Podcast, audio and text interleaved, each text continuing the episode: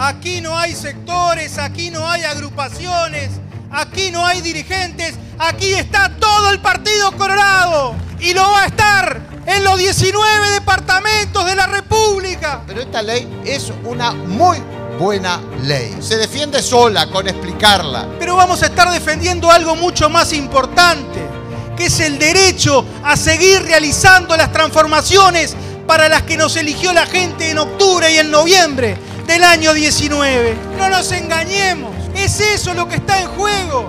Este no es un referéndum contra una ley, este es un referéndum contra el gobierno.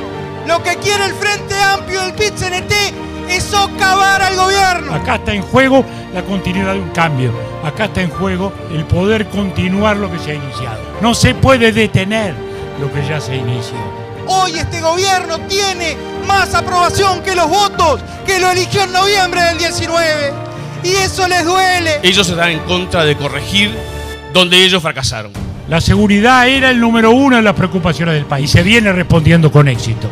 Habremos escuchado educación, educación y educación y más educación, pero fueron para atrás. No tenemos futuro si en zonas de contexto crítico 13 de cada 100 logran terminar el liceo. Y para cambiar esto hay que reformar la educación. Y esta coalición tiene el compromiso de llevar adelante esta transformación.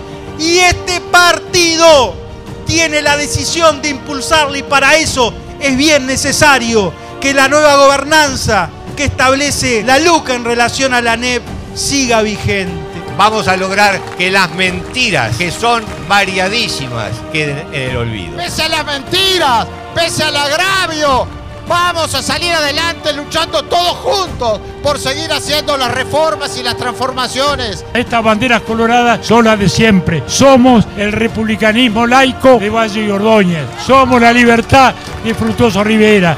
Somos el gobierno de la defensa. Somos el humanismo. Somos los que no hemos claudicado, los que no aplaudimos dictaduras. ¡Arriba los demócratas del Uruguay! Venceremos el 27 de marzo.